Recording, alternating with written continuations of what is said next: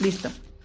Ah, estábamos diciendo de la película esta, digo, la serie de Yo estoy aquí. La película Yo estoy aquí, que, Ah, sí, que le decía yo que el tenis Converse este, fue un ícono, un, ícono mundial prácticamente, aquí en Monterrey como, como buenos como buenos regios este, adopta- adop- adoptamos ese ícono, le dimos nuestro, lo hicimos, eh, le dimos nuestra identidad, este, pero eh, eh, hablamos sobre, sobre, sobre la marca o sobre el tenis por lo que comentábamos, ¿no? Lo, que fue ícono de la, de la cultura pop en los 80s y en los 90s, que, que, fue, que fue parte de, que a lo mejor no, no, no fue una película o algo así, pero sí se volvió este, presente en, en- nuestras vidas, ¿no? Este, en, en lo cotidiano, en lo diario.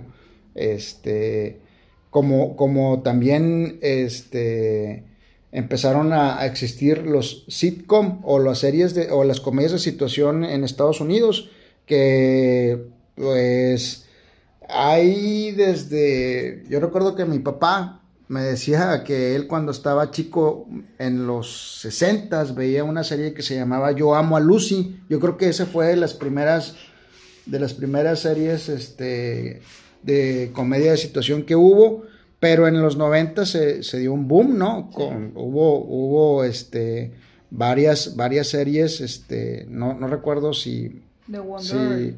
The Wonder Years. eh, si Los Años Maravillosos, Fraser, Mad About You, este, Seinfeld, que, que, que Seinfeld es, Seinfeld tiene una... Eh, no, Seinfeld es, es- es objeto de estudio No, por, por, sí. por mucha gente. Eh, yo me acuerdo que en el capítulo final, Ajá.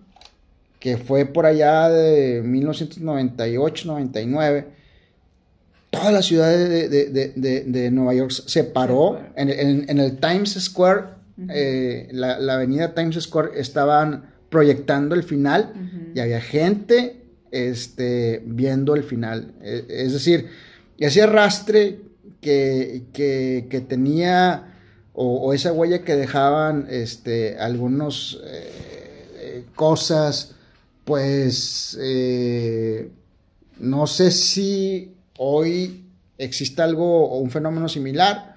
Este, otra vez, no es que sea mejor ayer Claro. que hoy, simplemente que son, fueron cosas este, diferentes, así sí, es. claro. De hecho, es- están diciendo Seinfeld es este, si lo ves, o sea, es, nunca pasa de moda en la época que tú lo ves. No, no porque en realidad este, la serie no trata de nada y de todo. Sí. sí. Es una maravilla porque no tiene un tema como tal, este, pero eh, presenta a veces situaciones absur- absurdas, pero que finalmente pasan, ¿no? Entonces, eh, no, no recuerdo el, productor ni el escritor, no sé si Jerry Sanfield haya sido productor o, escritor o coproductor o, o coescritor, pero la verdad, este, todos los personajes, Kramer, me acuerdo de Kramer, este, todos los personajes fueron diseñados, este, eh, pues a, la medida de los actores y la verdad es como, no sé si estés de acuerdo, es como el Chavo del 8, si, si, si no puedes entender un personaje sin el actor que lo hace. Sí, no, ninguno.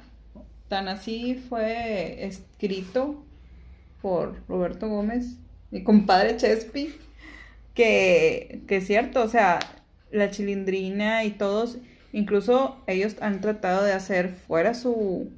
Y el personaje les pega. Sí, el personaje eh, está Con pegado, Chespirito o sin Chespirito, Eh. cada personaje les pega. definitivamente. O sea, fue Chespirito, y Chespirito también en, en la onda de México estuvo en, es presente en esa oleada de...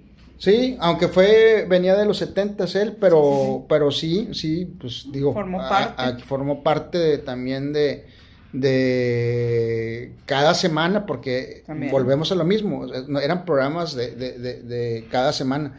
Cada semana se hacía presente en los hogares de, los niños y adultos de, la, de, México y estábamos al pendiente de, aun y cuando aun y cuando se dejó de rodar o se dejó de grabar a principios de los 80 por ahí del 84 por ahí se fue el, el último episodio del Chavo pero aunque fueran las repeticiones todo el mundo los veíamos Todo el mundo los veía. En el 84 fue el último episodio del show. No recuerdo bien eh, la fecha, pero Mm. por ahí, por ahí, por ahí y me después suena. salieron los demás personajes. No, ya habían salido primero este de Don Ramón o Ramón Valdés, fue el primero que, que se había despedido de- del programa.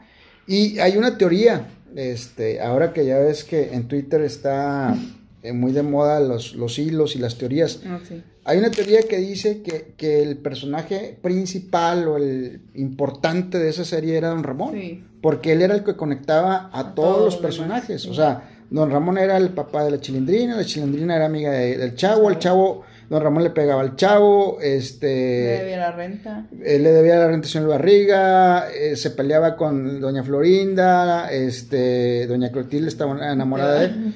Eh, y sí, supongo que el haber sacado a Don Ramón debió haber sido un Sí. cambio que, que no sé si Espíritu lo previó, tal vez no. Y, y proba- probablemente también por eso terminó la serie, porque eh, eh, vaya, no sobraba ninguna, no sobraba ningún personaje y no faltaba nadie. Este, después eh, se fueron añadiendo algunos que otros, pero na- ninguno tan, tan entrañables como los. No, ya fue los otro originales. sabor, ¿no? Así es. Sí, sí, sí. Bueno, pues e- eso fue parte también de la cultura de la que estamos hablando. Y eso es lo que, este, a veces a uno, pues, pues, claro que te trae nostalgia. Ah, claro. O sea, definitivamente es como ahora que con toda esta situación que pasamos de la pandemia, se fueron los conciertos y a mucha gente le pegó porque, como tú dices, están acostumbrados a cierta, este, eh, parte de ellos que necesitaban ir a un concierto. No era lo mismo verlo por, por streaming. Ah, claro que no. Definitivamente. Y ahora que, que vuelven, es como Una experiencia. Exactamente, est- están experimentando algo de todo lo que uno vivió, que no era eh, a la velocidad de la luz como ahora. No, no, no, y, yo y, y creo que ha sido este en el clavo, precisamente porque no era la velocidad de la, a la, a la velocidad de la luz. Este las cosas que hacían eh, podrían ser criticadas o no, pero de alguna manera dejaban un legado. Sí, claro. Te voy a poner un ejemplo. Un grupo que, que puede gustar o no puede gustar, puedes decir que es de plástico, lo que tú quieras, pero que dejó un, un legado en, dentro de la cultura mexicana es Timbiriche. Sí, cómo no. O sea, hay un antes y un Y después de Timbiriche, Timbiriche. Y todavía están ahí. Y la gente todavía. Y no ha habido un grupo después que, Que- haya tenido esa, esa, ese, ese contacto. ¿Me puedes decir que menudo a nivel internacional, a, nivel internacional, sí, probablemente sí, pero a nivel de México, a nivel regional, no. No. ha habido, e incluso me atrevo a decir América Latina, porque obviando a menudo, menudo fue un, un hit también, fue este la rompió en, en- en muchos países, pero Timbiriche igual. Sí, igual. Timbiriche igual. Y fue, y fue, todas las chavas querían ser Paulina o Talía, y todos querían ser este, Eduardo Eduardo, Capetillo, Capetillo, este, este, Eric Rubín, y Ben Ibarra, eh, Diego Chueni, Diego. Diego. este, todo, to- todo eso, este, volvemos a lo mismo, podrá gustar o no, podrá decir que es, fue un producto fabricado, lo que tú quieras, pero Arrastró. de alguna manera dejó huella. Claro, vino, vino a, a- a otra evolución de la música y de, pues, hasta el día de hoy, ellos, eh, como tú dices, los dejó marcados. Sí, claro. Y después de, en ese sentido, como agrupación, después de ellos, ¿de quién te acuerdas? No, no, De nadie. no, no, no, o sea, no, no, no, no hubo, no hubo, este, alguien que tuviera ese, e- esa, este, ¿Alcance? ese alcance y, es- y es- y esa proyección aquí, No, este, no, no. al grado que, que todos, algunos o muchos siguieron su carrera de solistas con, con cierto éxito, este, pero a todos se les va a recordar como parte de, de- de- de ese, de ese grupo, pues, exitoso, obviamente, eh, en los, en los 80s y parte de los 90s también. Claro. Este, fue, fue como que eh, un fenómeno a nivel grupal, así, algo así como Luis Miguel en ese sentido. Mm. Más que Luis Miguel, pues obviamente solista. Independiente, exactamente. Sí, exactamente. Luis Miguel era como para estar dentro de un grupo así, pero obviamente que sin demeritar el talento de nadie, pues las podía sola. Claro. solo, ¿verdad? Las podía, las podía solo. Y que como hasta la fecha él se muestra. Que yo estoy con que Luis Miguel eh, pasen las modas, él va a seguir defendiendo de todo su trabajo que él vino este, realizando a través de su carrera. Luis Miguel llega al escenario mexicano este en una época en donde predominaban artistas de mucho peso, pero tal vez de, de- dentro de esos artistas de mucho peso, el más fresco era Juan Gabriel, Sí. este, porque siempre eh, Juan Gabriel, hay que reconocerle, el señor tuvo siempre esa chispa, esa manera de hacer las canciones, de musicalizarlas. Mis. Este, Todo un José José. De, de- de Juan Gabriel, aviéntate. Ah, no, era espectacular. Te aburres. No, no, no, y duraban Y cinco seguir, horas, Sí, sí, exactamente. seis horas. Y José José igual. Y José José igual, pero no había un intérprete joven, No. de calidad, carismático, que tuviera rastre y que, y que eh, no solamente fuera la forma, también fuera el contenido. El contenido. Entonces, este, te volvemos a hacer la, la misma pregunta que hacíamos con Timbriche después de Luis Miguel, ¿quién me dices? No, pues no. En, e- en ese, en ese contexto, claro, hubo muchos artistas Sí, eh, eh, solistas Sí. que se recuerdan, pero con ese impacto, con esa, con esa, con ese, eh, con esa clase, con ese estilo, este, al grado, al- a tal grado que, que Frank Sinatra, este, Claro. lo invitó para que grabara una canción ya para su disco de despedida, pues es de llamar la atención. Es ¿no? que Luis Miguel es cultura. Definitivamente. Fue parte de, de- de- de- de- de lo que es este el, el- la punta lanza de, de lo, del pop en México. Sí, o Este- sea, es, un, es una pieza como de cultura y arte a la vez. Porque es conocido a nivel mundial. Así es. Y, y, y, pues ahora con la serie, digo, independientemente de todas las cosas, no estoy hablando del artista, no de la persona, de, de lo- su trabajo. Este, pues, ¿qué puedes decir de la manera en que trabajaba? No, era un profesional, gastaba este eh, cantidades importantes en las producciones y no por nada estuvo este durante mucho tiempo dando conciertos en Las Vegas Claro. este y en, y en ciudades importantes de Estados Unidos. Cierto es que muchos artistas mexicanos han ido para allá, pero es, pero este hombre en su género En su momento. en su momento y en su género. Eran como, eran los VIP. Sí, era no, como pues, estar hablando de, ¿cómo se llama la Mira, nueva se- ciudad se- rica esta? se- ¿quién? ¿De dónde? ¿De Estados Unidos? Sí, no, de, de la- donde todo el mundo ahora quiere ir. Eh, Que, discúlpeme, ¿En Estados Unidos? eh, la, la rica, la nueva, la que dicen, es, ¿cómo se llama?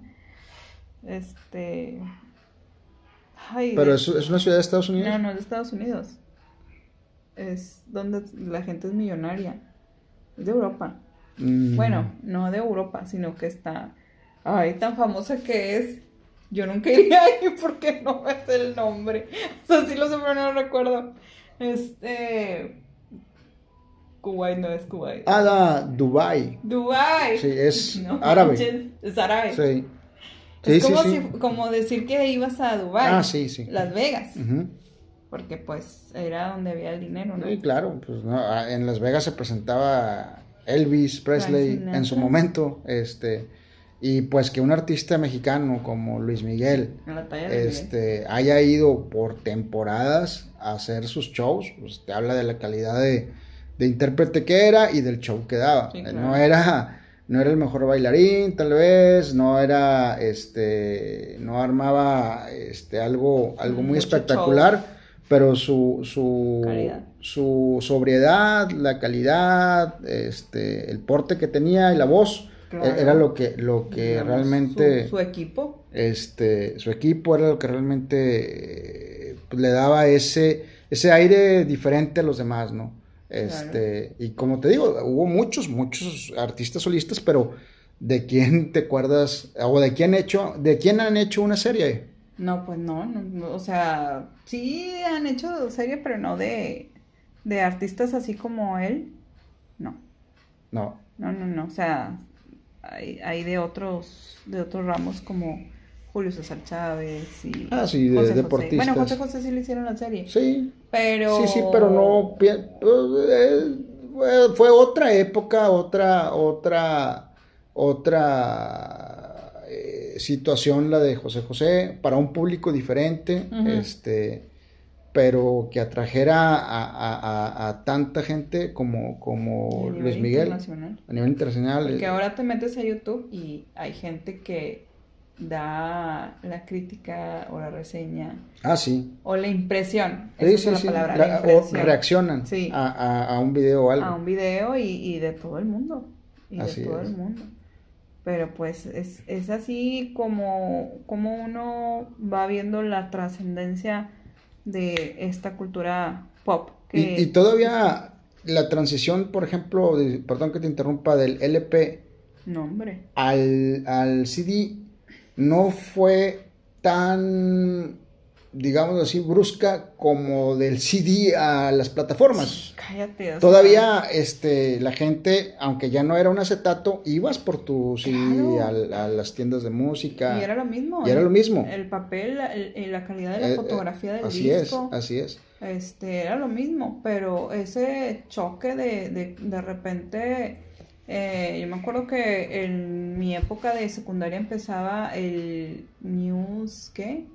El que bajaba la música, el Ah, news, este... newsletter, o no me acuerdo cómo No, este, se llama. Napster. Napster, El y- Napster. y Image y todos Sí. empezaron y, y, y vaya que todavía eh, se movía como quiera este la, los CDs. Ah, claro. O sea, sí se tardó un, Sí, un sí, poco o el sea, el, tiempo. el proceso fue, fue, fue tardado porque pues no todo el mundo tenía, contaba con una computadora, no todo el mundo sabía bajar, este, b- básicamente era, eran, eran Sí. los, los nerds de, de, de- de la época los que empezaron a, a utilizar Napster y todos, Sí, claro, me todos, este, otro tipo, el Ares, El Ares, eh, otro todo ese tipo de, Image, de, de, de programas. de programas para descargar. Programas, no eran aplicaciones, eran programas. Vamos a hacer un- una pausa y regresamos con más de eh, el flashback de la cultura pop.